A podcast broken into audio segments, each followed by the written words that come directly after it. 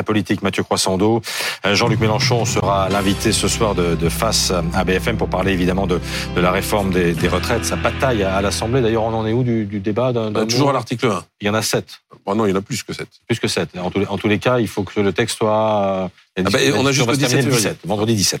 Trois jours de débat, donc. Est-ce que d'ailleurs la NUPES a choisi la bonne stratégie pour s'opposer à la réforme? Bah, on se le demande. Mais avant de répondre à cette question, je voulais vous montrer euh, une image, une séquence. Voilà, deux députés LFI, Antoine Léaumont et Adrien Clouet. Ils parlent sur la plateforme euh, Twitch. Regardez. On a une guest star. Ah Cette guest star, c'est la personne qui gère les éléments de langage d'Olivier Dussopt. On accueille ce pipeau. Le pipeau. Le pipeau. voilà. Donc, euh, vous voyez, hein, un pipeau sympathique en bois ordinaire, c'est ce que prend Monsieur Dussopt. Lui, sa morning routine, c'est ça. Il arrive le matin, il, il, il se met en bonne ambiance, genre. Vous voyez, on est bien. Alors vous avez compris, c'est évidemment une blague et euh, heureusement qu'on n'interdit pas l'humour en politique.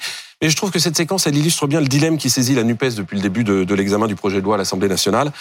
En gros, faut-il faire le show ou débattre du fond? Faut-il faire claquer les pupitres et privilégier l'invective Ou batailler point par point, argument contre argument? Et depuis trois jours, on n'a pas vraiment vu le meilleur visage euh, de l'Assemblée nationale. Alors, il est vrai que le gouvernement a coincé l'opposition en choisissant de mener les débats parlementaires au pas de charge, mais en face, et sur les bancs de gauche notamment, on a choisi l'enlisement et l'obstruction avec des prises de parole ininterrompues et des tonnes d'amendements, près de 18 000, dont 13 000 pour la seule France insoumise. Et en même temps, en 2020, l'opposition, on le rappelle, avait quand même déposé 40 000 amendements contre le projet de réforme d'Édouard Philippe. Donc, Alors c'est vrai, c'est vrai, mais cette fois-ci, les débats sont bornés dans le temps. On en parlait tout à l'heure, Christophe, hein, à cause de la procédure choisie par le gouvernement. Le 17 février, les débats s'arrêteront à l'Assemblée pour partir au Sénat, et ce, quoi qu'il arrive, y compris si les députés n'ont pas fini d'examiner le texte, et donc y compris s'ils ne l'ont pas voté. Et contrairement à une loi ordinaire, eh bien, le texte ne reviendra pas ensuite à l'Assemblée nationale en seconde lecture. Hein. Il fera l'objet de ce qu'on appelle une commission mixte paritaire entre des sénateurs et des députés, et basta.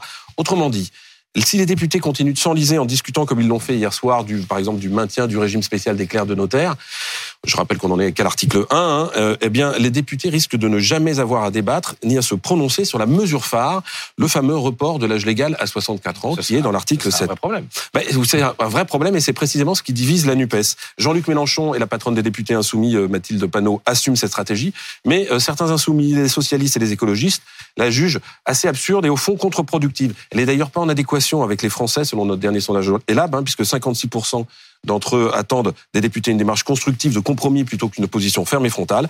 C'est ce que disait Laurent Berger, le patron de la CFDT, qui voit d'un très mauvais œil ce qu'il appelle ce bazar à l'Assemblée. Il explique que si les députés ne débattent pas des 64 ans, alors que c'est précisément ce qui mobilise les gens dans la rue, ça poserait un énorme problème démocratique et un problème de déconnexion avec les manifestants.